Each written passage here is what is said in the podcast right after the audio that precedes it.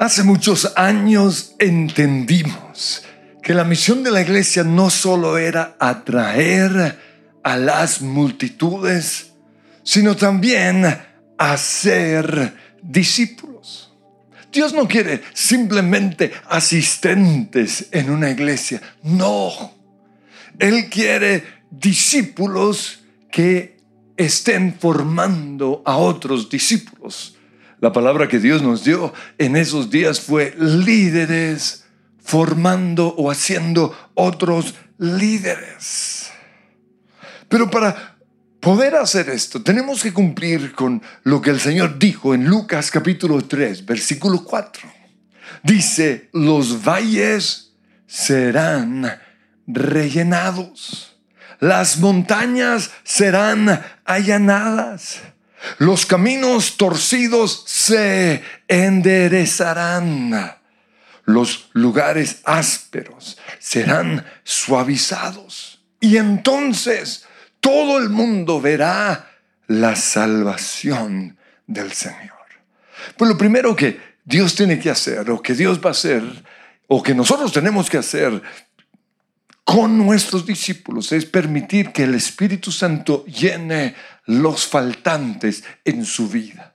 Y eso ya lo vimos. Hoy vamos a hablar acerca de las montañas que tienen que ser allanadas. Y eso es lo siguiente. Y son las montañas de pecado, las montañas de orgullo, de egoísmo, de enojo, de envidia de amor por el dinero, el deseo del poder. Todas estas montañas tienen que ser allanadas. Y como iglesia tenemos que encontrar estas montañas en las personas y derribarlas antes de que ocupen un lugar de influencia, antes de que sean servidores en la iglesia, antes de que sean líderes o aún pastores. Porque si una persona la embarra ya cuando está en un lugar de influencia, la consecuencia es muy grande. Y lo interesante es que el Señor nos diga que primero tenemos que rellenar los valles.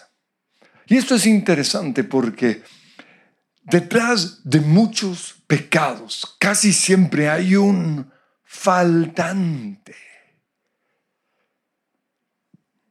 Hay una necesidad de, de ser amado. Hay un rechazo. Y los faltantes se erotizan. La necesidad de reconocimiento nos puede volver a nosotros en adictos a la aprobación. La baja autoestima es la raíz de pecados como el orgullo, la envidia y los celos. Pero ¿cómo hizo Jesús para formar a sus discípulos? Pues los discípulos de Jesús eran hombres o seres humanos iguales que nosotros. Por eso ellos tenían que ser formados no solo en el conocimiento de las escrituras. Y digo esto porque algunos creen que hacer discípulos es formar predicadores. No, eso es lo menos importante. Es más importante el carácter. Hasta que Cristo sea formado en cada persona. Entonces, aunque Jesús no, no descuidó a las multitudes, él sabía que para formar a los discípulos tenía que concentrarse en unos pocos. Por eso en Lucas 6:13 dice que un día él llamó a sus discípulos y escogió a doce de ellos y los llamó apóstoles. Y la mayor parte de su tiempo Jesús lo, dedicó a estos discípulos. Porque Él quería que ellos hicieran lo mismo que Él estaba haciendo con ellos, con otros discípulos. Es una cadena de multiplicación. No sé si recuerdan la película Cadena de Favores. Si una persona le hace favor a tres, seis, ocho personas, eso puede llevarlos a ellos a hacer lo mismo con otras cinco, diez u once personas. Y de eso se trata, hacer discípulos. Entre mejor es mi trabajo con los discípulos que el Señor me ha dado, mejor va a ser el trabajo de ellos con otros discípulos. Pero hay un principio acerca del discipulado y es el siguiente. Cada persona produce discípulos según su especie. Y esto lo vemos en la creación. En Génesis capítulo 1, versículo 11 dice que de la tierra brote vegetación, toda clase de plantas con semillas y árboles que den frutos con semillas. Estas semillas producirán a su vez las mismas clases de plantas y árboles de los que provinieron. De tal palo la astilla. El discípulo difícilmente va a superar a su líder o al maestro. Por eso yo tengo que primero ser un discípulo de Jesús, de clase alta, para generar ese, esa misma clase de discípulo en mis seguidores. Porque cada persona produce discípulos según su especie. Entonces, si es un cristiano mediocre, sus discípulos serán mediocres. Si es mundano, sus discípulos serán mundanos. Si es egoísta, sus discípulos serán egoístas. Si es controlador, sus discípulos serán controladores. Si es mal geniado, así serán sus discípulos. Pero por otro lado, si es un apasionado por Dios, apasionado por la palabra, apasionado por los perdidos, así serán sus discípulos. Si es íntegro, así serán sus discípulos. Si es próspero, así serán sus discípulos. Entonces, para esto Jesús pasó tiempo con los discípulos. Todo el tiempo estaban juntos.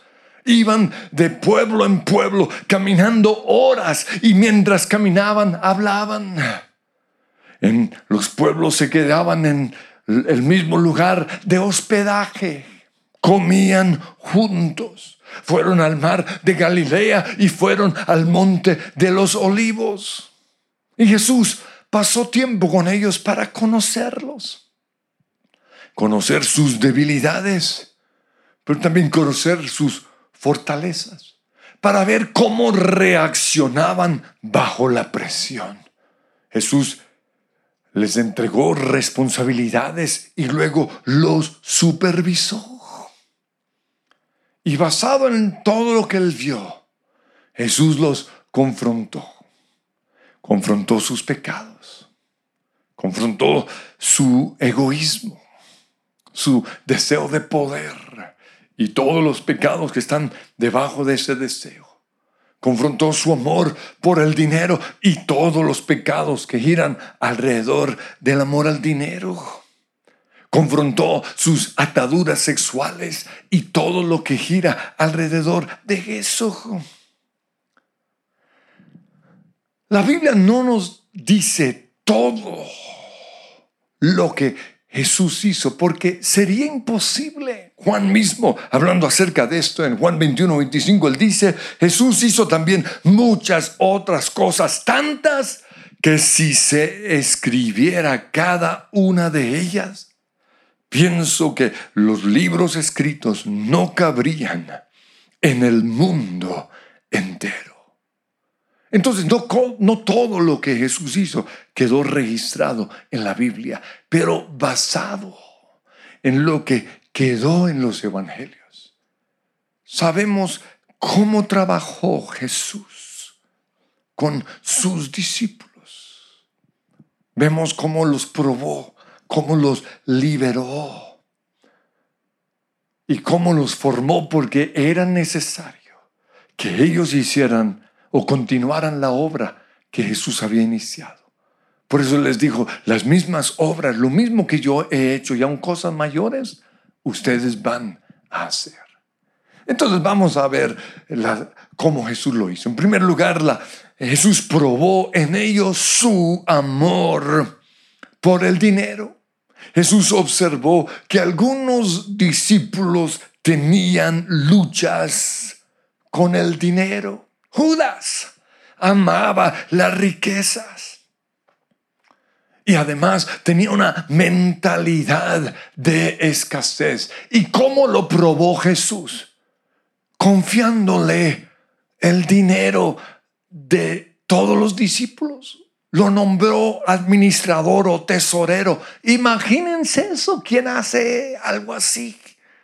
Eso es como darle alcohol al alcohólico o una dona al diabético, al que tiene un deseo de comer, una necesidad de comer azúcar.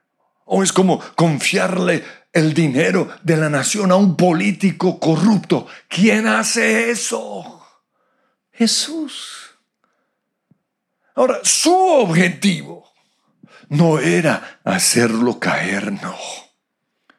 Su objetivo era llevarlo a que Judas reconociera que esa era su debilidad, su lucha, su pecado. Y que Judas fuera donde Jesús y le dijera, mira, no puedes confiarme el dinero porque no soy digno de confianza. Que Judas buscara ayuda, pero no lo hizo. Todo lo contrario. Encontramos a Judas hundiéndose más y más en su atadura. En una ocasión cuando María, la hermana de Lázaro, derramó ese perfume costoso sobre los pies de Jesús, salió el, eh, eh, su, su amor por las riquezas. Y digo lo siguiente, ¿por qué no se vendió ese perfume? Y se reunió o se, se, le dio ese dinero a los pobres. Y en ese momento, Juan que escribe esto, él ya comienza a delatarlo. Y dice, eh, Judas no dijo eso porque por ser un hombre compasivo con los pobres, no.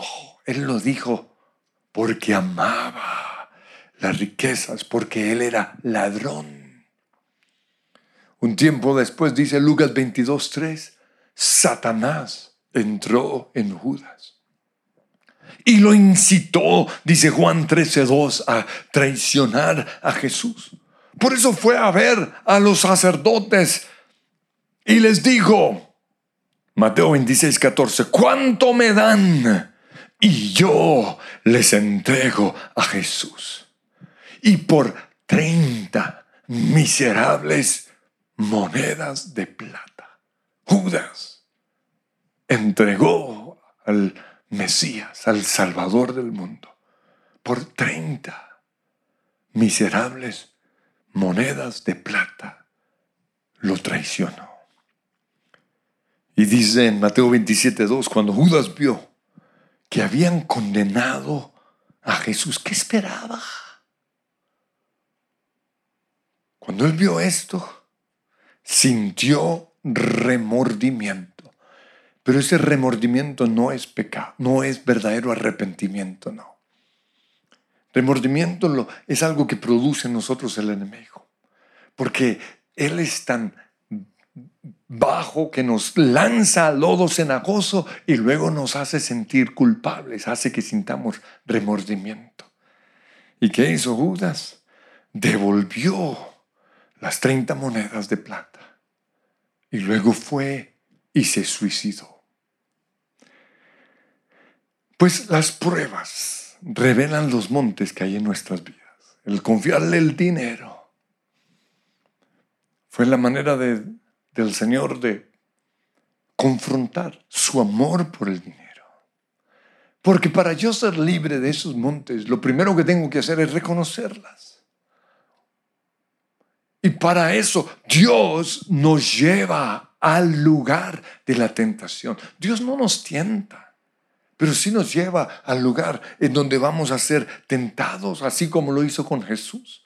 Dice en Lucas que el Espíritu Santo llevó a Jesús al desierto a ser tentado por el diablo.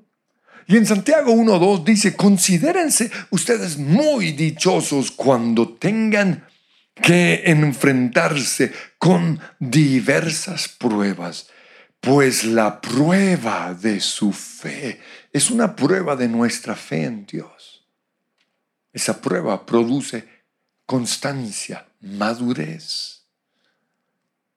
Pues para saber si un puente va a resistir todo el peso que va a pasar por encima, los ingenieros se consiguen unos 30, 40 camiones y los llenan de arena, bien pesados. Y estos camiones van y se parquean encima de ese puente. Pesos de dos mil toneladas, por ejemplo, simplemente para ver el aguante. Eso mismo hace Dios. Cuando él tiene una misión grande, importante para nosotros. Cuando vamos a tener que aguantar mucho peso, Él nos pasa por la prueba para ver si resistimos. Pero también lo hace para revelar lo que hay adentro. Yo siempre digo, Él lo hace para sacar lo peor que hay en nosotros, para que nos demos cuenta que lo necesitamos. Ese es el propósito de la prueba.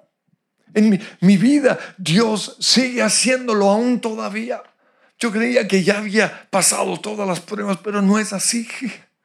Ahora, algo tan bobo como cuando voy en mi bicicleta y un carro no se detiene en el pare cuando vengo, como si yo no existiera. Y yo voy de naranja, me compré una chaqueta horrible para que me vean los carros. No me ven. Y eso me saca la piedra. Y el Señor me dice, cada vez que estoy enojado, ¿acaso crees que tu enojo va a cambiar la cultura de nuestra nación? No. ¿Para qué perder tiempo enojándote?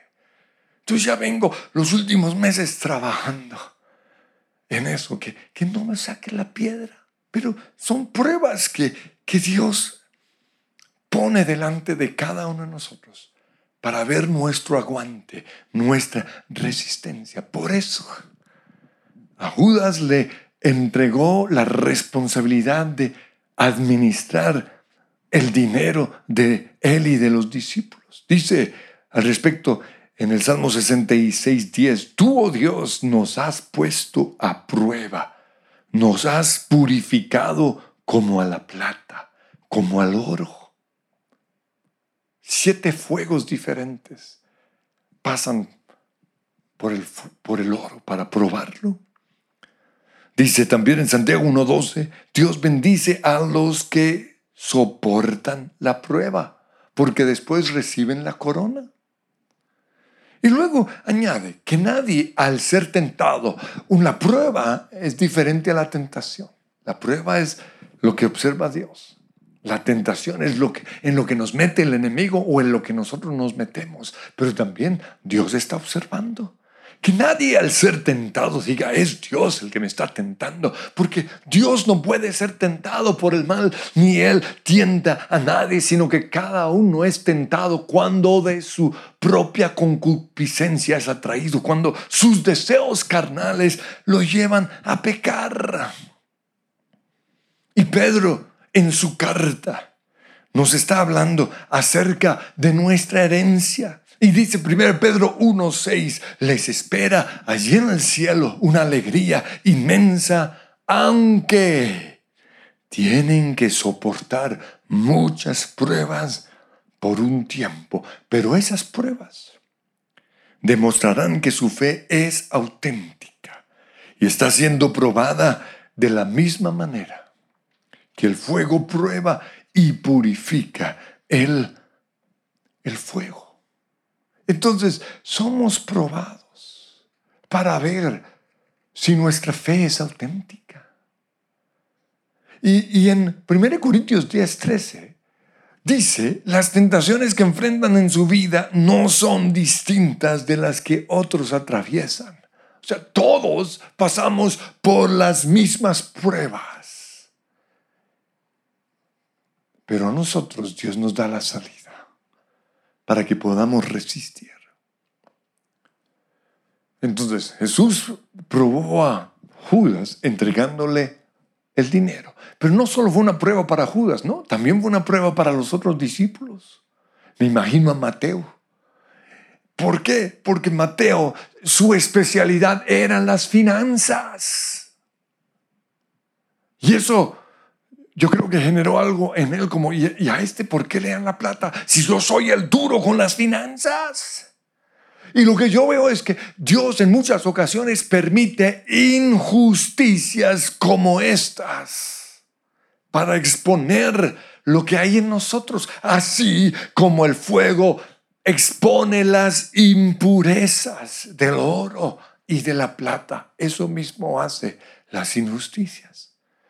¿Cómo creen ustedes que se sintieron las mujeres que con su dinero en Lucas 8.3 dice, sostenían a Jesús y a sus discípulos al ver que un ladrón era el que les administraba el dinero. Pero Jesús las estaba probando. Jesús también probó a los discípulos poniendo en el mismo equipo de trabajo a un ricachón como Mateo, amigo o aliado del imperio romano.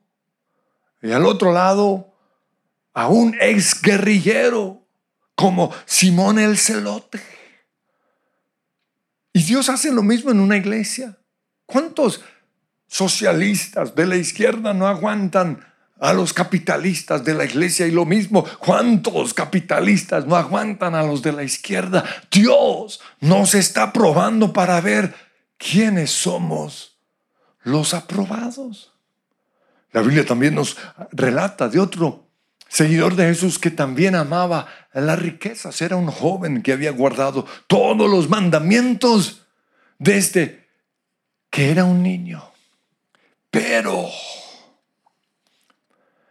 había un pero en su vida, porque para él era más importante las riquezas en la tierra que tener tesoros en, el cielo.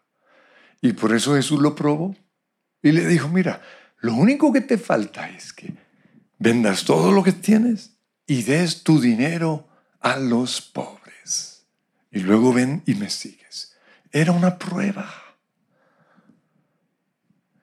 La prueba del dinero es quizás de las más duras para todos nosotros. En este momento yo tengo una gran responsabilidad y es el de administrar el dinero de Dios.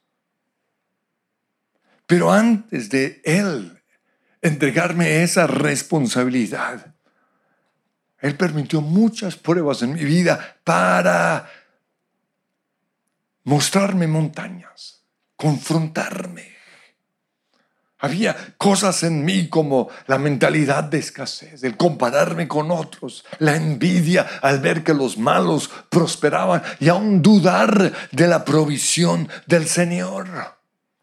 Pero Dios me ha pasado por muchas pruebas.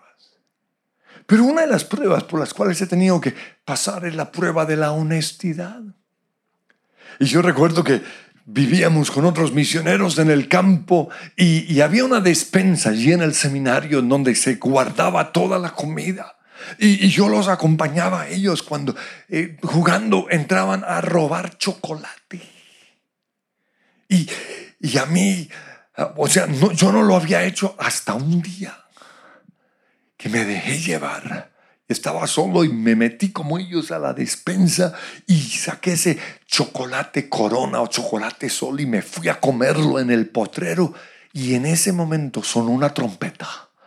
Y yo dije, llegó Jesús y me quedé. Porque yo sabía que cuando venga Jesús va a sonar la trompeta. Y eso me llevó a tener un temor. En otra ocasión recuerdo que una familia, estos misioneros, se fueron de, a, su nación por un tiempo. Y yo me logré meter a su casa. Imagínense todo un ladrón. Y, era como una aventura. Yo tenía como ocho años mirando todos los cuartos. Y entré al cuarto del, del hijo, que era un muchacho de tres años mayor que yo, se llamaba Johnny. Y entré y había un carro y un tajalápiz en forma de semáforo. Y yo los metí en mi bolsillo y me fui. Pero ustedes no saben cómo me hizo sentir el Espíritu Santo. Terrible convicción de pecado. Hasta que fui y lo devolví. Y esto lo digo porque quizás en ese momento yo no lo sabía, pero Dios me estaba probando. Si yo no hubiera sido honrado con ese carro, Dios no me hubiera confiado las riquezas de, esta iglesia. Dios todo el tiempo nos está probando. En una ocasión recuerdo que allí mismo eh, uno de los misioneros tenía un loro. Y, ese loro, eh, uno le decía, ¿quiere cacao? Y decía, córrale caramelo. Pero a mí no me hacía caso. Por eso un día lo agarré y lo llevé al lado de una alberca y le dije, si no me responde, lo meto a la alberca. Porque yo creía que era un ser humano porque hablaba, pensaba, creía que pensaba. Y le decía, ¿quiere cacao? Y me miraba así. Y lo metí en la alberca y, se ahogó. Lo saqué y, y, lo dejé tirado y nunca le dije nada a nadie. tenía nueve años. Y siempre que veía a Uncle Ken, al tío Ken, porque así llamábamos a los misioneros, yo me achantaba como en... Y muchos años después, porque cada vez que yo predicaba sobre restituir, el Señor me recordaba el oro que yo había matado. Y estaba por ahí en Villavicencio predicando. Y me dijeron, y vamos a conocer el río Acacías. Y yo estaba feliz por conocer ese río, pero de repente me dijeron, y ahí al lado del río vive un misionero, se llama Ken Chapman. Cuando dijeron eso, mi corazón comenzó a salpicar. Yo ya tenía casi, o a saltar, perdón, yo tenía 35 años. Pero recordé que tenía que hacer restitución. Así que fuimos, hey Uncle Ken, pasó un día increíble. Y yo buscaba el momento en que estuviéramos a solas, pero nunca pasó. Me tocó delante de todos los pastores decirle a Uncle Ken, recuerda ese oro que quedó muerto al lado de la albarca. Yo lo maté, perdóneme. Y comienzo yo a llorar delante de los pastores y me abraza. Y él dijo, nosotros siempre supimos que había sido tú, pero yo fui restituido. Y eso, y este carro que, o ese carro que un día me robé, eran las pruebas de Dios. En otra ocasión, no pasé una materia en el colegio y tuve que habilitarlo. Y recuerdo que, la profesora me, hizo el examen y se sentó ahí un, lado, un rato conmigo y yo no tenía ni idea las respuestas. Y ella muy amablemente se fue y me dejó el cuaderno al lado para que yo hiciera trampa. Pero un cristiano no hace trampa. Porque si yo no soy honesto en lo poco, ¿cómo me va a confiar Dios cosas grandes? Y aunque fui tentado, no lo hice. Y ella volvió y miró la hoja vacía y no lo podía creer. Tuve que repetir en seis meses ese año por no hacer trampa. Pero había un Dios que me estaba mirando. Porque dice la Biblia, Mateo 25, 23, en lo poco has sido fiel, te pondré a cargo de mucho más. Tristemente, hoy hay pastores ladrones, mentirosos, tramposos, desleales como Judas. ¿Y quién puede tener a alguien así como pastor? Que se roban las almas de otras iglesias, que no son, no son leales. Dios los está probando. Pero en segundo lugar, Jesús también prueba el deseo de poder. En una ocasión, los discípulos le llevaron un, hombre endemoniado y ellos no pudieron liberarlo hasta que Jesús llegó. Y él en, su autoridad ordenó que el demonio se fuera y fue impresionante el gran milagro. Está en Marcos 9, 18. Y el niño quedó totalmente sano. Pero dice la Biblia que cuando los discípulos ya estuvieron a solas con Jesús, le preguntaron en el versículo 28 de Marcos 9, ¿por qué nosotros no pudimos expulsarlo? Y él les dijo, es que esta clase de demonio solo sale con oración. Pero eso, lo importante o lo que, a lo cual va mi punto es lo siguiente. Esa experiencia los llevó a ellos a discutir entre ellos acerca de quién era el mayor. Y me imagino que uno decía, yo si hubiera podido sacar fuera ese demonio, yo sí soy hombre de oración. Y así estaban discutiendo entre ellos.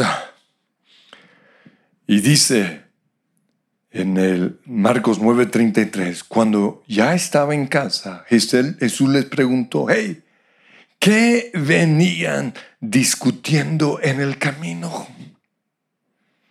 Dice, pero ellos se quedaron callados, porque en el camino habían discutido entre sí quién era el más importante. Y entonces Jesús se sentó, llamó a los doce y les dijo, si alguien quiere ser el primero, que sea el último de todos y el servidor de todos. Y luego tomó a un niño y lo puso en medio de ellos. Y Jesús les dijo, y esto lo vamos a leer ya en, en, Mateo 18:4, el que se humilla como este niño será el más grande en el cielo. Y en Lucas 9:48 él dijo, el que es más insignificante entre todos ustedes es el más importante. Jesús aquí está diciendo, mira, el más grande entre ustedes no es el que tiene autoridad para echar fuera demonios, ni el que tiene la iglesia más grande, ni el que mejor predica, ni el que tiene más seguidores en Instagram, no. El más grande entre ustedes es el que se humilla como un niño. Pero la pregunta es, ¿acaso les quedó claro a ellos? No. Porque un tiempo después, dice Lucas 22, 24, volvieron a tener un altercado sobre cuál de ellos era el más importante. Y luego en otra ocasión, Jacobito y Juanito le pidieron a Jesús si ellos podían sentarse en el cielo, el uno a la derecha y el otro a la izquierda. Y esto generó una indignación entre los demás discípulos, dice Marcos 10, 41. Pero Jesús todo esto lo permitió para confrontar su deseo de poder, de ser protagonistas, de ser los más cercanos a Jesús. ¿Cómo creen ustedes que se sentían los otros discípulos al ver que Jesús se la pasaba con Jacobo, con Juan y con Pedro? ¿O cómo creen ustedes que se sintió Andrés, el hermano de Pedro, al no ser incluido en ese grupo? Pues todo esto Dios lo usó para probar su corazón, pero también preparándolos para lo que iba a ser la iglesia en el futuro. Porque en el libro de Hechos, ninguno, o no, no se menciona casi ninguno de estos discípulos, estaban ahí, pero no eran los protagonistas protagonista principal fue Pedro y otros. Y luego aparece un tal Pablo. Pero ellos ya estaban preparados para eso. Pero en tercer lugar, Jesús pone a prueba sus luchas sexuales. Y lo ilustro con Juan capítulo 4. Dice que Jesús, la Biblia dice, se quedó solo en el pozo hablando con la mujer samaritana. Y quiero que quede claro que la mujer samaritana era bonita, porque se había casado cuatro veces y andaba con su novio. O sea, en un pueblo no puede haber cinco ciegos. Era una niña linda.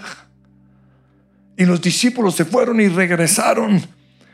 Y en Juan 4:27 dice, en esto llegaron sus discípulos y se sorprendieron de verlo hablando con una mujer. Me encanta que esto esté en la Biblia.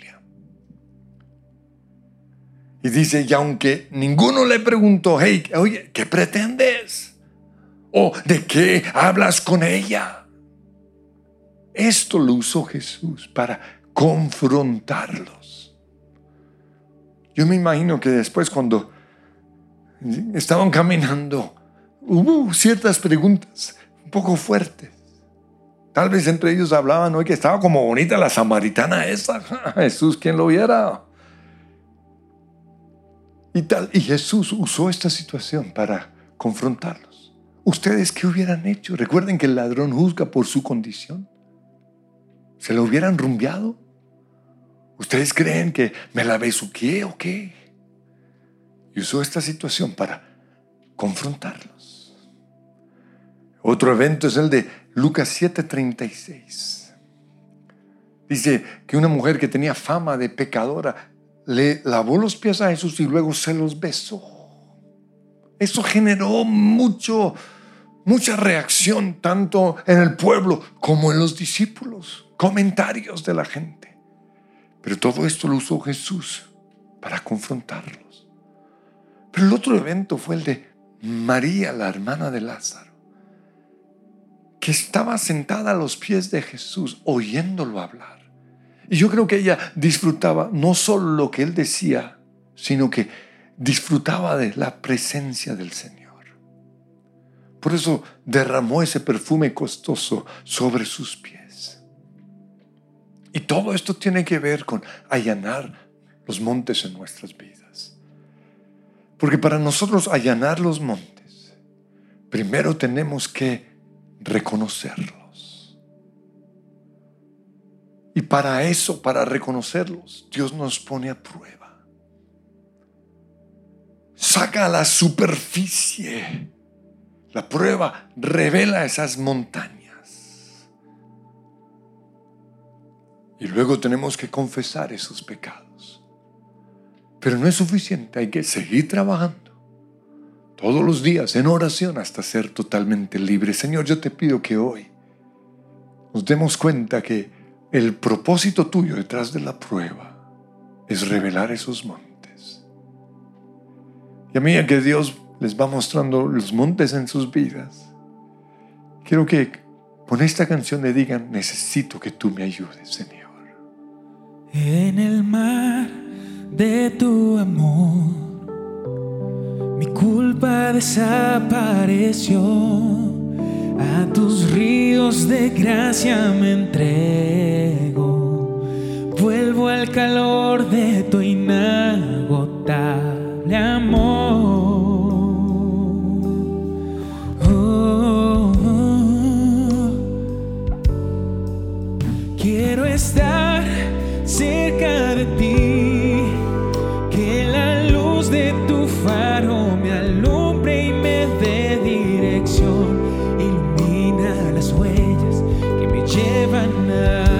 la lluvia de tu gracia.